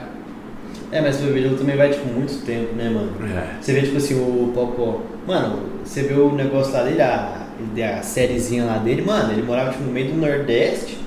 Tipo, a casa dele, mano, era, É. tipo assim, é- essa sala aqui mais um. Era o que ele tinha também, tá ligado? Pra- É, tipo assim, era ele, o pai, a mãe e o irmão. Tipo, numa- um casebre, mano. Até o cara chegar lá no topo, ele conseguir luta, conseguir fã, conseguir, tipo, sabe, atenção, assim, vai muita coisa? Luta, é, eu falo, eu, eu tenho uns atletas lá que começaram a treinar comigo agora há algum tempo. Um- Tem um projeto lá de atletas, né, dos meninos carentes e tal, que precisam de ajuda e tal. E que queriam ser lutadores profissionais, que um dia queriam ser campeões. E a primeira coisa que eu falei pra eles, você tá preparado mesmo pra ser campeão? Porque luta é um sacerdócio. O que é o sacerdócio? Tem que ser devoto, né, mano? Você tem que dedicar a sua vida. Todo esporte, assim, de, de alto, De alto rendimento, é. Você tem que dedicar a sua vida, cara. Tem que ser, tipo assim, seus amigos te chamam pra beber, pra tomar uma, pra fazer uma confraternização. Se você tem luta marcada, esquece. rola. Não vai. Você te- se- é, quantas vezes eu cheguei em casa, por exemplo, passando fome, cara, porque eu tinha dieta, tava de dieta pra bater peso. E aí eu chego lá, minha mãe tinha comprado uma pizza. Nossa. E eu, tipo, mano, era a pizza que. eu- E ela, nossa, eu comprei a pizza que você gosta, meu filho. E eu, tipo. Mãe, eu não posso. Sabe? Mas isso te levou a. Por exemplo, é, acordar de manhã cedo. Eu tinha que acordar todos os dias 5 horas da manhã para ir treinar, para fazer o primeiro cardio, para depois ir para faculdade. E aí não tinha ninguém batendo na minha bunda falando assim, ô, levanta da, da cama. Tá É, ligado? você, tipo assim, Era você por você, é, né? mano, Era se não eu for é mesmo. problema seu, se for é problema seu, então... Exato, era eu mesmo, sabe? Então é uma briga muito em- contra você mesmo, sabe? Contra suas debilidades. É, por exemplo, saber falar não para uma coisa. Não pro churrasquinho. É, não porque não te acrescenta em direção ao seu, seu objetivo. objetivo. Saca? É. É, feio, né? Não é, não é tão simples quanto as pessoas pensam. Quando você vê um cara lá igual esses Popó, né? O José Alves, o Anderson Falcão, Silva, Esquivo Fa- Falcão, os grandes astros, cara, ninguém imagina o que, que passa ali por baixo. Saca? É família contra, é amigos contra. Meus amigos até hoje não entendem. Pra te falar a verdade. Tipo assim, aceitam, né? Mas nunca entenderam o que, que eu tava fazendo ali. Achar que eu tava era brincando, sabe? Tá brincando Ah, de Ah, amigo lutador, não, nada contra. Até tem um amigo que é lutador. É, eles falavam assim, tipo, não entendiam, né? Mas na hora que precisava de alguém pra bater em alguém, eles queriam me chamar, né? Da Tava pra- conveniência, é, né? da conveniência, né? Mas é, é assim, cara. É, não, é, não é simples, mas assim, você fala assim, poxa, Chicão, você arrepende de alguma coisa que você fez? Ou de alguma posição, que você, alguma atitude que você tomou e tal, alguma um caminho que você tomou errado, cara, eu falo, não arrependo nada, cara, porque se eu sou o que eu sou hoje, é, minha mentalidade, né, minha visão sobre as coisas, a profundidade que eu tenho sobre N outros âmbitos da vida, entre outros aspectos da vida, eu devo a tudo isso que eu passei. Toda essa abnegação, toda essa dedicação, toda essa disciplina, né? Essa fortaleza, essa resiliência que eu precisei desenvolver, cara, é, foi devido à luta, foi devido a esse, esse, esse caminho, né, do guerreiro, né, essa, essa trajetória aí. E aí, hoje, quais são os seus planos do daqui pra frente? Depois do caminho do, do guerreiro? Depois que você passou por isso? Cara, tudo? esse caminho ele não, não tem fim, saca? Acho que o fi- o fim é Então, só nesse momento né? do caminho, Eu acho que esse caminho ele não tem fim. Esse, esse caminho do guerreiro sempre vai estar presente na minha vida, né? Em- sempre que eu precisar superar alguma coisa, eu vou trazer esse guerreiro à tona, né? E nun- você nunca vai parar de ter que superar obstáculos na sua vida. Esquece. Mas é assim para sempre. É, você tem que se tornar cada vez mais capaz a lidar com as, com as situações, né? Mais treinado. Sim. né? mais flexível, mais maleável né? e apto a aprender. Sim. Mas o meu, o meu maior objetivo é construir uma família, cara. É Uhum. muito simples, né? E você vai Mas colocar. é, é simples. complexo Você quer um, um filho lutador também? Não. Mas meus filhos vão aprender luta. Querendo ou não? Vai. Sim.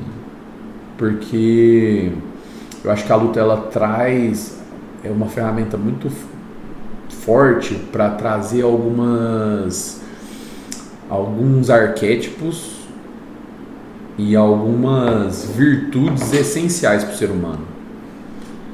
É, por exemplo, um arquétipo de guerreiro. O que, que é o arquétipo do guerreiro? É aquele aquela aquele psique, aquela aquela Psique, onde você traz para a pessoa a superação, né? Ele superar os obstáculos, ele tomar ação. O que, que é um guerreiro? O que, que quais as qualidades de um guerreiro? Né? Quais as qualidades de um lutador? É, um- é essencial para todo ser humano que vai viver na, na- no mundo, né? Que vai viver nesse mundo que a gente vive, né? É, a- a- as virtudes que a luta traz, né? A disciplina, a hierarquia, né? O respeito. é, é uma. É uma, né? tipo assim, é uma doutrina, é uma aprendizagem. Na essência, na essência a luta tem porrada por cima, tem, tem muita coisa É. por cima, mas na essência é um estilo de vida. Exato, é um lifestyle. É um lifestyle. Eu tenho esse esse estilo de vida, sabe? Eu sigo esse estilo de vida. Agora, falar assim, pô, você quer que seu filho seja lutador? Não, só se ele quiser. E se ele quiser, você vai ficar animado. Aí você né? vai ser o, o- o treinador. E eu vou treinar ele com todo carinho, velho, porque eu, eu, tre- eu já. Com carinho. Mano, eu já treino os meus alunos como eu não fui treinado. Como eu gostaria de ser treinado, sabe? Então já de, de muito tempo eu venho aperfeiçoando isso e venho tentando trazer à tona nos meus alunos é, qualidades, né, virtudes que eu queria que um lutador tivesse. Sabe? Que eu queria que meu pai tivesse tido comigo, né? Um posicionamentos que, meu, que eu queria que meu pai tivesse tido comigo, né? Uma flexibilidade, uma visão, né? Não que eu tô tentando ser diferente do meu pai. Eu tô tentando melhorar os pontos que ele deixou passar às vezes. Mas de muitas coisas. é, evolução. Exato. Eu não preciso criar a roda. Entendeu? A roda já tá aí. Você Já tem tá que aí. manusear Eu tenho que aperfeiçoar ela. Essa que é a parada. Eu tô aperfeiçoando o que meu pai deixou. Tá ligado? E passando pros meus alunos. Você Passando acha que, tipo assim, a falta de flexibilidade dele teve um efeito positivo no- Total. no final do final? Uhum. Meu pai sempre me chamou de folgado. e eu tenho certeza que se meu pai tivesse virado pra mim e falado assim, não meu filho, você, tá, você é muito bom, obrigado. É, tá bom, não precisa mais não. Eu já te considero. Talvez eu já tinha parado. Eu tinha parado antes. Entende? Se tivesse me reconhecido, talvez eu tinha parado antes. Eu nunca. Eu, eu, eu não sou o cara que eu posso ter zona de conforto. Você não se contenta também. Tem né? Eu jeito. não contento com essa zona de conforto. Me, me mata, me machuca. Eu não posso ter essa zona de conforto. Então, sempre que alguém fala. Eu, não- eu nem aceito, por exemplo, eu não consigo aceitar elogio, por exemplo. Porque eu já acho que isso está me enfraquecendo. Pra ter noção. Tô ligado. É coisa é meio doido, Eu né? acho que se a gente te elogiar bastante, juntar nós três aqui, talvez dá? Não, hoje eu lido, hoje eu lido muito bem com isso, sabe? Mas lá atrás eu nem escutava. Passava no, entrava no ouvido e saía no outro. Mas eu a crítica bem. pesava? Ou Eu- também? Não. A crítica negativa. Era pros dois, Eu nunca liguei muito pra crítica, Moleque sabe? moleque meu. É. Eu nunca liguei muito pra crítica. Mas eu também não gostava também que ficava me elogiando, não. Me sinto mal, sabe? Mas Ah, dá, não dá sou uma isso tudo. soberba, né? É. Esse negócio de ficar elogiando. Você fica, É, eu já, "Ah, fico- eu já fico ó." me achando, sabe? Eu falo assim, não, eu não sou isso tudo. Eu sempre ficava achando que tava faltando alguma coisa. Eu sempre ficava dentro de mim assim, tá faltando alguma coisa, tá faltando alguma coisa. E eu treinava Tá dobrado. Eu treinava dobrado, sabe? Boa. Eu sabia que eu não tinha usado tudo que eu podia ter usado. Não sabia, sabia que eu não, não fui tudo que eu poderia ter sido. Então eu sempre ficava treinando mais, mais, mais, mais, mais, mais, mais. Sabe? Então eu, eu acabei indo, né? isso come- acabou me ajudando, né? Igual você perguntou. É, por exemplo, teve, quando eu desci, tinha acabado de ganhar o campeonato mundial, eu desci do ringue e meu pai virou pra mim e falou assim: É, você precisa melhorar. Você não tá tão bom assim, não, tá se achando já, não sei o que. Tipo assim, porque eu tinha batido muito no cara, sabe? Tipo assim, ele falou assim: Você tá se achando. Porque eu brinquei um pouco, sabe? E tudo mais, mostrei habilidade. Ele achou que eu tava sendo displicente, que eu tava sendo, né, desrespeitoso. E acabou falando que eu não tava. É, que, eu, que eu não era tão bom assim. E aí, o que eu escutei do meu pai quando eu desci do ringue foi isso. Mas isso foi ótimo pra mim. Nem teve nem tipo, parabéns. Não. Não? Nunca. Não, porra. Ficou triste. Nunca. Mas é foda, né, mano? Tipo assim, o cara deu a Cara, vida, ele, ele se, mano. se esforçou o negócio, mas nem um. Mano, Parabéns aí. Mano, Parabéns, não. oh, eu reconheço que isso me tornou quem eu sou hoje. Me tornou muito mais forte. Porque eu, eu sempre falo isso para os meus alunos. Isso aí eu já trago pro lado né, Do 70% interpessoal, interpessoal ali. É igual na luta. Se você tomou um golpe, é porque ali tinha um buraco na sua guarda. Ou seja, te fez sofrer aquele golpe. Se algo que alguém te jogou te fez sofrer, se a ação de alguém te fez sofrer, é porque talvez ali naquele lugar tem um buraco na sua armadura. E o que, que um atleta faz? Ele, essa conserta. Ele conserta, ele, ele tomou o primeiro, ele volta para academia e treina para não tomar o segundo. Entendeu? E ali naquele lugar ele engrossa aquela casca, ele engrossa aquela armadura. Ele arruma recursos para lidar com aquela situação. Ele não foge da situação. Porque no próxima luta vai vir o mesmo golpe. Só que agora ele tá mais capacitado, Que da hora. tá ligado? Uhum. Então, é, eu não tenho problema com meu pai, nenhum, zero. zero. Hoje minha relação com meu pai, assim, é sensacional. eu amo meu pai. Tempo, tipo, você nunca Mas teve- sabe por quê? Pô, filhão, sabe Porque aquela eu precisei, Foi foda. porque eu precisei ter sensibilidade, eu precisei ter profundidade, né? E dedicação para entender o que, que ele estava fazendo. Eu fui forjado dessa forma. Entendeu? Bota fé. Tipo assim, depois que você, que você, tipo, você encerrou assim, é, esse negócio profissional pra seguir você em outros aspectos academia, na ah, vida e tá. tudo mais, ele nunca chegou, não. Realmente foi, foi muito bom o que você fez, você fez, tipo, nunca teve nem um pouquinho de reconhecimento. Isso, ele me reconhece, eu sinto. Só que ele não Era um fala. negócio meio, meio implícito, né? É, mas não precisa, sabe?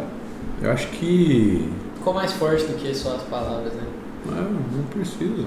Eu sinto que ele, que ele me reconhece, mas ele não precisa falar. Eu entendo meu pai, tá ligado? Eu, como que eu vou cobrar uma coisa do meu pai sendo que ele não é aquilo, cara? Tá ligado?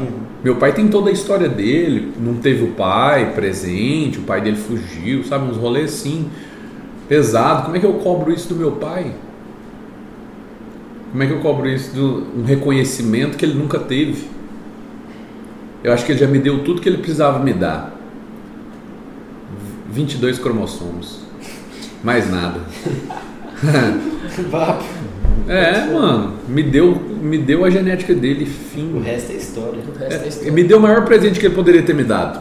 A vida. A vida. E fim. Se- me deu a oportunidade de estar aqui, de fazer o que eu tinha que fazer, de meter a cara, de errar, de acertar, de ter, de lidar com as situações e aprender. E o melhor de tudo, graças a Deus, aprender com isso. Tá ligado? Porque se não aprender, filho, vai ficar batendo lá, vai ficar tomando jab na cara o tempo todo. Vai ter que fechar a guarda, entendeu? Se você não fechar, se você não aprender, vai apanhar. Vai, vai pra lona, vai pra lona, vai pra lona e vai, e vai ficar nesse ciclo pra sempre. Então, eu preferi, eu sempre fui o que preferiu aprender e se aperfeiçoar. Então, isso me levou a um outro patamar, saca? No meu, no meu esporte. Meu objetivo nunca foi ser re- reconhecido por isso. Bota fé. Não, Mas assim, pra, pra finalizar aqui o episódio, fala aí, três, três lutadores assim que você acha, tipo assim, que você viu, que você lutou contra, ou, Ou que você, sei lá, se escutou falar que, mano, esse aqui são os três maiores que, que eu, assim, na minha Três da história e três atuais, vai. Na sua conta, assim, esse aqui Essa é a eu, eu esse aqui- semana. Essa é a pergunta da semana. Top 3 lutadores do Chicão Kickbox. Caramba, pode ser de boxe ou kickbox? O Pode ser. lutador, lutador, é lutador de rua. Lutador? Foda-se, é. Que já lutaram, que já lutou. Antiga- antigamente, Fedor Emelianenko, Top 3. é, do MMA. Uhum. Mike Tyson. Ah, deixa eu ver mais um. Cara, eu gostava muito do Muhammad Ali. É, eu pensei nisso não. eu falei, Será que Justo. Eu gostava muito do Muhammad Ali, mas eu fico entre Muhammad Ali e Sugar Ray Leonard, que ele é muito bom também. Então eu dei. Top 4. É. top É, 4. jogou, jogou, tipo assim, Top coloca 4. dois de primeiro. Top 4. É Dá a menção rosa. a menção rosa. Ah, e do atual, você não quer saber também não? E agora eu ia te perguntar da atual, Ah. da atualidade. Alex Pereira, Alex Poitin. Alex Poitin, pra mim tá em outro nível. Logan Paul. Jake Paul. Logan e Jake Paul, os dois. Jesus Christ. Nossa. Ligando, mano, você, É. vai começar a vir embora. É, já pode ralar. Lomachenko. Nossa, o Lomachenko. É muito brabo. E o Canelo. O gordão? Não, o Canelo é o. Salvo Álvares Canelo, um ruivinho. Ah, bota. Aqui é o das esquivas. O mexicano. É, o mexicano. E o Ra- E o Rasbular metendo porrada. É o Rafa. Ele molequinho é muito foda. Mano, ele é um molequinho, né? Esse é, ele tem Ele é tipo, coreano. 20 anos, alguma coisa assim. Ele tem É. 18 anos, velho. Não sabe. Ele tem uma É, doença. é, uma ele é tipo um anão, uma parada assim. É, tipo aquela doença do, do Jotinha, tá É, ligado? tipo Jotinha. Ah, FJ. FJ. Nossa. FJ. Nossa, eu não sabia. Mas faz muito mais sentido que dois bebês. É muito mais da hora, Velho, É muito mais da hora que dois bebês, tipo é um bebê, já uma cara de velho. falando, "Que esquisito." Então, mas e o outro? O outro também tem problema? É, acho que tem também. Que tem, o cara cara, deixar não o é moleque falar uma criança, né? É. mano? É. Sei lá. Tá muito doidos. molequinho, velho. Parece uma Mas criança. bem que russo também. Filho, né? parece a criança vida louca, filho.